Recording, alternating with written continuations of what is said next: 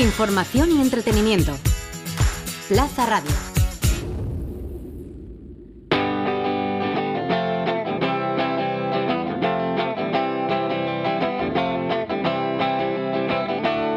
El Briefing, el programa sobre diseño, ilustración y demás creatividades.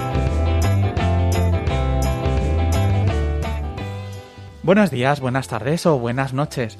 Yo soy Carlos Garzani y esto es El Briefing, el programa de diseño, ilustración y demás creatividades de Cultura Plaza y Plaza Radio. Hoy hablamos de diseño social, de la mano de Arte y Activismo FEM. El colectivo ha lanzado recientemente la campaña Acoso también es, con la que han intervenido el campus de la Universidad Politécnica con carteles y otros objetos con el objetivo de dar visibilidad al acoso en el ámbito universitario. Sobre la campaña El papel del diseño en ella y el concepto artivismo hablaremos hoy con Nayara Cantero y Estíbaliz Taboada. Pero antes vamos con nuestros amigos de la Asociación de Diseñadores de la Comunidad Valenciana, que nos hablan de un proyecto hermano del Briefing, un video podcast en el que ponen negro sobre el blanco qué es eso de la economía circular a través de casos concretos. Nos lo cuenta la gerente de la ADCV, María Navarro. Los principios en los que se basa la economía circular se extienden a cualquier entorno, social, empresarial, medioambiental. Su reto es transformar el modo lineal en que ahora mismo vivimos, produciendo y consumiendo sin importar el desaprovechamiento de recursos y su valor, y redefinir el sistema hacia uno circular, donde aprovechar bien esos recursos, multiplicar su eficiencia y asegurar la prosperidad sostenible. Conscientes de esta mirada transversal y genérica que propone la economía circular, la Asociación de Diseñadores de la Comunidad Valenciana, con el apoyo de la Agencia Valenciana de la Innovación, hemos recogido el testimonio de protagonistas de diferentes sectores que están impulsando la transformación en circular. Puedes ver y escuchar sus inspiradoras experiencias en los diferentes episodios de los videopodcasts en la web en circular.es que vamos subiendo periódicamente. En estos momentos ya están disponibles los relatos de Passive Shower, un proyecto para ayudar a la eficiencia energética del uso del agua caliente en las viviendas, ONA, empresa que diseña y produce moda con valores responsables, Contenedor Blanco, que ofrece un modelo alternativo a la actual recogida del plástico en los hogares. También contamos con un enfoque más pedagógico de la sostenibilidad a través de la visión de la cooperativa Garúa o damos a conocer el desarrollo de nuevos materiales que permitan sustituir a aquellos que generan problemas medioambientales a través del ejemplo de Knife Factory Lab. A estos cinco episodios se sumarán otros que iremos publicando próximamente en encircular.es.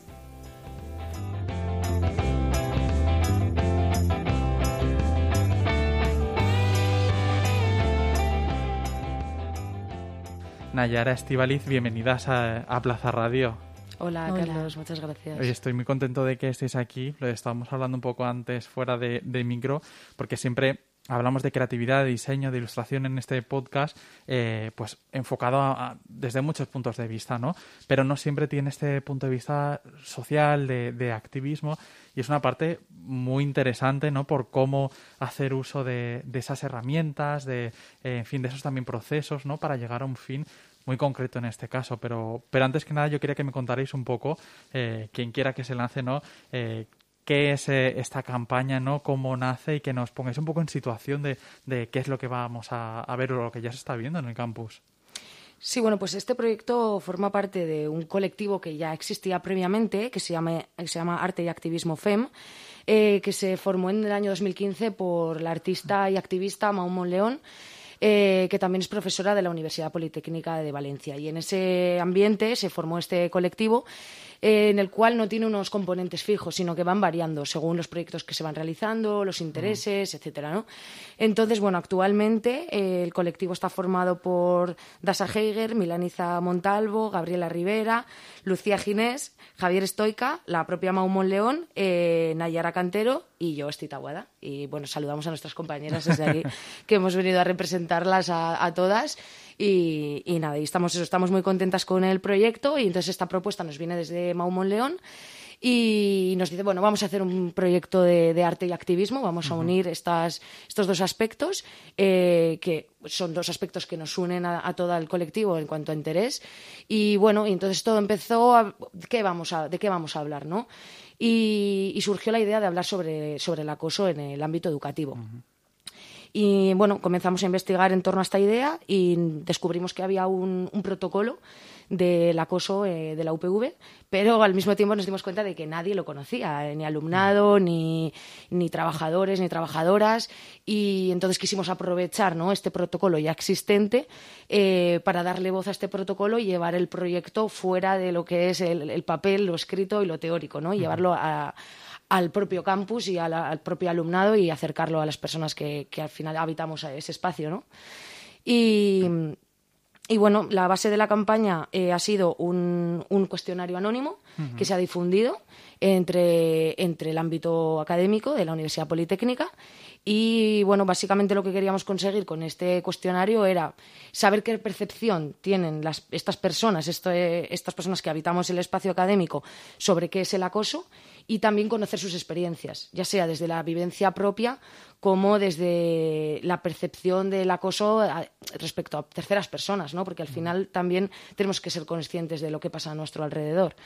Y, bueno, y entonces decidimos llamar a la campaña Acoso también es, eh, porque bueno, consideramos que hoy en día eh, por suerte, eh, somos conscientes de que existe el acoso y que existen situaciones de acoso, pero creemos que todavía hay muchísimas situaciones que están invisibilizadas, que están normalizadas, y esto era lo que queríamos subrayar. ¿no? Acoso también es no solo aquellas cosas ¿no? que parecen mucho más violentas, sino que hay microacosos también que suceden a, nuestro alrededor y, nos parecía importante subrayarlo. Yo creo además que esta es una, una conversación y de lo que, de lo que estabas hablando que está quizá más presente que nunca, por suerte, está eh, debatiéndose, está encima de, pues eso, en el centro de, muchos debates.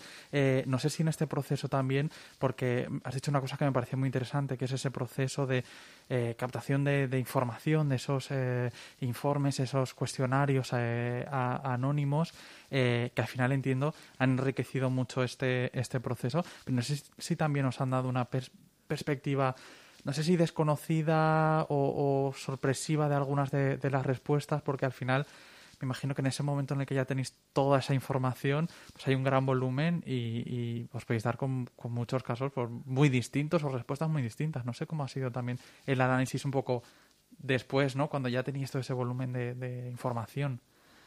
Bueno, desgraciadamente tampoco han sido muy, muy sorprendentes, pero yo creo que porque nos pillan un poco también de cerca, ¿no? Al final, perdón, al final el colectivo lo formamos en su mayoría mujeres y, por desgracia hemos sufrido algunas o conocemos casos más cercanos. Entonces, a mí particularmente, no sé mis compañeras, pero no me han sorprendido tanto como cabría esperar. Eh, entonces, ahí yo creo que también se ha enfatizado eso de querer demostrar que esto es algo que hay que seguir visibilizando, ¿no? Porque también considero que es extraño que no me parezca tan raro o que no me sorprenda, ¿no? Es como acostumbrada a estas cosas, no es normal que esté acostumbrada. Bueno. Claro, pero sí, lo que sí que creo que hemos detectado al analizar los resultados del cuestionario ha sido que mayoritariamente cuando pedíamos, que es muy complicado no dar una definición de lo que es el acoso, pero que cuando pedíamos a estas personas que nos dieran una definición, normalmente eso nos vamos a actos como más violentos, más directos, ¿no? o incluso algo más físico. Eh, mm, y, igual pasan más de esa. Pero luego, en cambio, cuando contaban sus experiencias, eran también otras cosas que pueden pasar más desapercibidas, más pequeñas. Entonces, creo que eh, por eso era necesaria la campaña, ¿no? Para, para decir, eh, acoso no, no, no, solo es que, que, alguien te agreda físicamente, ¿no? acoso también es esto que tú puedes vivir en el día a día. E, e, efectivamente, ¿no? Y, y además hay un proceso que eh, en este caso, y porque hablamos también de esa relación ¿no? entre el diseño, entre el activismo, hay un proceso que, en cierta medida puede ser similar también a otras eh, campañas, ¿no? que es, por una parte, ese, ese proceso iniciático de recabar información, de aprender todo lo máximo posible sobre, sobre eso, para luego dar una respuesta creativa, ¿no? una respuesta a, a eso y una comunicación, ¿no? Con todo eso, pues me imagino que había muchísimas posibilidades. Eh, finalmente se canaliza en esa, eh, bueno, lo que más visible quizás es esa colección ¿no? de carteles, ¿no? Con, con ese eh, hashtag que comentábamos antes y algunos casos concretos, ¿no? contadme desde el punto de vista creativo cómo ha sido también ese proceso de mm, coger toda esa información, ¿no? Y llevarla a estos elementos, pues, más icónicos, más concretos, ¿no? Y, y, más directos, ¿no? Bueno, eh, nosotras consideramos que el cartel siempre ha sido un, elemento imprescindible de la, de la, difusión de información Y bueno, también desde el colectivo, eh, las personas que lo conformamos ahora mismo trabajamos con la imagen desde diferentes puntos de, vista y en, varios formatos. Entonces creímos que, los carteles eran la, manera apropiada de, difundir esto porque además, bueno, son están en el espacio público, no hay manera de, escapar de ellos, es son la manera más directa de, captar la atención de la gente. Entonces decidimos que el cartel era la, la manera más apropiada para abordar el proyecto.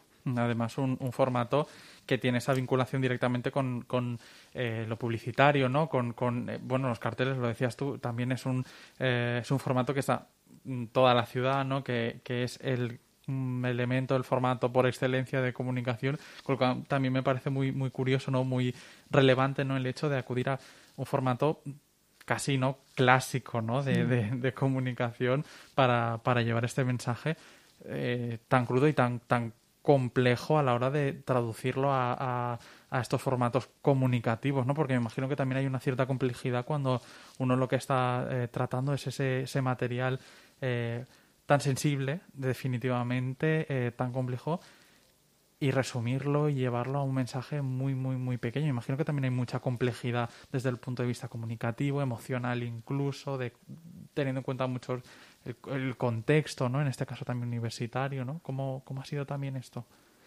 Bueno, al principio consideramos todo esto que estabas diciendo porque era, era algo crudo de, exponer, ¿no? Pero aunque para nosotras fue importante mantener el, el elemento de la imagen en el cartel, sí que mm, priorizamos el no exponer a nadie, que lo que estábamos diciendo también del cuestionario, que es anónimo, las fotografías que, hemos utilizado además no muestran realmente, son partes del cuerpo, no, no muestran a, personas directamente porque tampoco queríamos que fuera tan explícito, ¿no? porque ya las, frases son bastante crudas.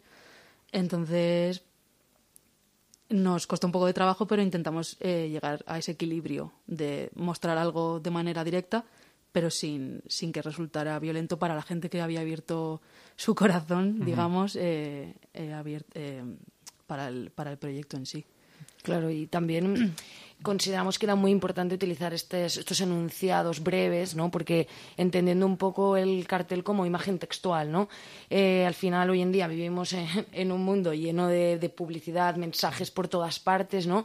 Y casi todo pasa muy desapercibido. Entonces creímos que este formato cartel tan directo era el apropiado para, para, poder llegar muy directamente porque son unas frases que de una pasada simplemente las puedes leer, ¿no? No tienes que pararte, eh, tratar de entender una cuestión, ¿no? De cinco minutos leyéndolo porque si no sabemos que ni la mitad de las personas que han visto los carteles lo, los hubieran visto, ¿no? Entonces creemos que era sobre todo muy importante eh, con acompañar con la imagen fotográfica pero con esa textualidad directa, clara y muy, muy resumida. De hecho, tú misma creo que lo decías al principio, ¿no? Que parte también de, de una documentación de, la UPV que decías, mm, poca gente probablemente haya llegado allá y la haya leído, con lo cual también se justifica ¿no? este, este, este fin. Quería hablar también un poco de, y de hecho creo que lo has mencionado al principio, no has dicho, esto es arte y activismo, estamos hablando de ese artivismo, ¿no? ese, ese concepto en el que se marca pues esta acción y muchas otras de las que lleva eh, a cabo el colectivo. Para aquellos que estén un poco perdidos, ¿no? Eh, escuchen artivismo y no sepan muy bien a qué, a qué se refieren, ¿cómo lo, cómo lo explicaríais? ¿Qué, qué quiere decir este, este concepto? Bueno, realmente es difícil también de explicar, también entre nosotras, desde el propio colectivo, cuando estábamos iniciando este proyecto de activismo, tuvimos un, debate, ¿no? De todo el arte es activismo, ¿no? Porque realmente todo arte sí que tiene un objetivo, ¿no? Y en muchas ocasiones tiene una reivindicación, tiene un trasfondo muy importante y muy potente. Pero realmente todo el arte es activismo, ¿no? Y entonces, bueno, es muy difícil poder dar una definición, pero sí que creemos que tiene que haber unas bases eh, que respalden este arte para convertirlo convertirlo en activismo, como por ejemplo realizar todos estos trabajos de investigación, de empatía, de conocer. Eh, hables de, un colectivo muy pequeño de personas o te dirijas a, una sociedad eh, o un conjunto de personas muy grande, conocer cuál es la situación de estas personas, cuáles son sus experiencias, ¿no? saber a quién estás hablando y de qué estás hablando. Luego también creemos que es muy importante el, trabajo colectivo. Creemos que para el activismo el hecho de trabajar en colectivo le da fuerza al proyecto, aporta diferentes puntos de vista y, entonces todas aportamos y además venimos algunas de diferentes ámbitos, algunos de bellas artes, otros de periodismo, otros vienen de la pintura. Entonces creemos que, que el hecho de colectivizar los proyectos también le puede dar un carácter activista mucho más potente que trabajando desde la individualidad, ¿no? Mm, y además también eh, incitando a la participación, ya no solamente trabajando nosotras desde el colectivismo, sino eh, invitando a la gente a que, a que colabore eh, a, su, propia manera. Por ejemplo, en este caso tenemos un total de 10 carteles, pero el décimo está vacío. Y bueno, el, día, el pasado día 29 realizamos la pegada de la campaña y dejamos un, unas cuantas copias del cartel vacío para que la gente pudiera escribir sus propias experiencias con, con rotulador. Y, y, nuestro, y parte del, del, de la acción en sí era invitar a la gente a que participara y porque igual no conocían el proyecto, no habían participado en el cuestionario, lo que fuera, entonces era como, pues si te apetece compartir y te apetece ser parte de esto y visibilizarlo mejor, puedes escribir y, y la verdad es que escribió bastante gente, estábamos sorprendidas porque igual era, era un poco siempre es, es un tema delicado, ¿no? Entonces, pero, pero la gente escribió y, y fue, y yo creo que esa parte de colaboración del público, que, que se sienta incluido y se sienta parte del, del proyecto es, es, importante también para el activismo. Entiendo, además, yo creo que también hay, no sé si estaréis de acuerdo, una doble lectura, porque por una parte, esa vinculación entre arte y activismo que decías, ¿no? Eh, es, eh, el arte en, sí es siempre activista siempre tiene. Es curioso, eh, en contraposición quizá un momento en el que estamos viviendo ahora, en el que también estamos en gran medida, iba a decir en cierta medida, no creo que en gran medida revisando también mucho los discursos de, del arte, quizá especialmente también en, en los, digamos, centros, instituciones grandes, museos clásicos, ¿no? En cómo se nos ha contado, en, en las lecturas que están ofreciendo al público, eh, en cómo se contaban pues cierto tipo de contenidos, ¿no? Entonces también me parece curioso en esa contraposición de el arte y activismo, ¿no? En este, eh, desde ese punto de vista, ¿no? De, de, la acción, además en un contexto en el que también el arte, digamos, de, de gran institución se está revisando, a veces con más éxito y otras con, con, no tanto. Desde luego hay mucho camino, ¿no? Pero, pero también está esa segunda capa mm, bien compleja, ¿no? Sí, a ver, esto es un debate también muy complejo que daría para otro programa si nos quieres invitar otro día. Eh, pero bueno, yo soy partidaria de que sí que hay que entender el arte en, su, en el contexto en el que se desarrolló esa obra concreta. No significa que eso justifique, lo justifique todo, obviamente, pero sí que entiendo que hay que justificar, porque tal vez, por ejemplo, este, este, este proyecto que estamos haciendo ahora, dentro de 50 o 100 años, se entienda de una manera completamente diferente, porque se tenga otra perspectiva, otra visión y tal vez incluso pueda parecer blandito, ¿no? En el sentido de que hablamos de cosas como muy superficiales, no sé, entonces, creo que sí que hay que contextualizar el momento en el que, en el que ese artista, ese artista desarrolló esa obra o, o cuáles eran sus circunstancias, también como mujer, por ejemplo, en X épocas, ¿no? Entonces sí que creo que hay que entender el arte en su, en su contexto. Y además de, yo pienso que además de entenderlo en su contexto, es, es muy diferente el arte del que estamos hablando ahora que del, del institucional. Es otro, para mí es otro mundo completamente diferente, o sea, no, tiene nada que ver. En el sentido de, ya no solo de contexto, sino también eh, en espacio y, y, bueno, que se ha quedado como súper anticuado, ¿no? Realmente, ¿no? Es, es una un concepto que no que para mí no ya no tiene cabida en este tipo de discursos. No no no lo veo ya está desfasado en el sentido de, a la hora de dar un mensaje y de transmitir un mensaje creo que, que son es algo que se ha quedado atrás. Bueno, de hecho, en, este caso, además, en esta campaña, eh, hablábamos antes, servís de, de eh, formatos y, estrategias eh, propias del marketing, de, de, la publicidad, también del espacio público, hablando de espacios, ¿no? Eh, sabéis que en, ese espacio público es donde esta conjunción entre arte y activismo es donde va a ser más efectiva, ¿no? Con lo cual también hay un, juego, ¿no? Eh, de seguir esas guías ¿no? del marketing y de la publicidad y no tanto quizá del arte eh, clásico de los espacios digamos eh, eh, habituales no o más habituales del arte. También te da más libertad Es verdad, a pesar de que sí que hemos trabajado eh, lo que es en el entorno de la Universidad Politécnica de Valencia, entonces, bueno, también sí que tienes que pasar algunos filtros, ¿no? Esto es verdad, no lo vamos a negar, pero sí que es verdad que el hecho de no estar en el interior de una institución, simplemente por estar en los muros de esa institución, digamos que los filtros se suavizan muchísimo y te da mucha más libertad creativa, de diseño, de ideas, de todo. Entonces, eso hemos querido aprovechar también esa parte y, tomar nosotros un poco las riendas de, la campaña y, soltarnos y, ver qué, pasaba, ¿no? Mm.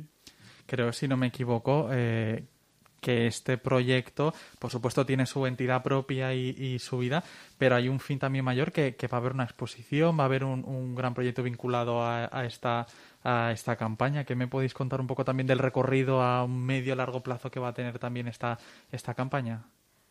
A ver, una exposición como tal no, no vamos a realizar, eh, pero sí que se ha realizado, eh, bueno, sí es una exposición realmente, una exposición de arte público, pero es una exposición, aunque no esté en el interior de un museo, lo que hablábamos ahora. Eh, se ha realizado en el campus de la Universidad Politécnica de Valencia y también se llevará a Castellón, a Gandía, a otros campus, porque queremos que, pues, a todas las personas que pueda llegar realmente, pues muchísimo mejor. Eh, y también en las redes sociales, obviamente, que hoy en día es una herramienta imprescindible para no quedarnos solamente en el ámbito de, la Universidad Politécnica, sino poder llegar a personas que vivan en otros lugares, en otros territorios y que seguro que pueden empatizar muchísimo con nuestro mensaje. Entonces, bueno, pues a que le interese puede seguir la campaña con el hashtag acoso también es. Estamos en Twitter, estamos en Instagram y estamos en Facebook.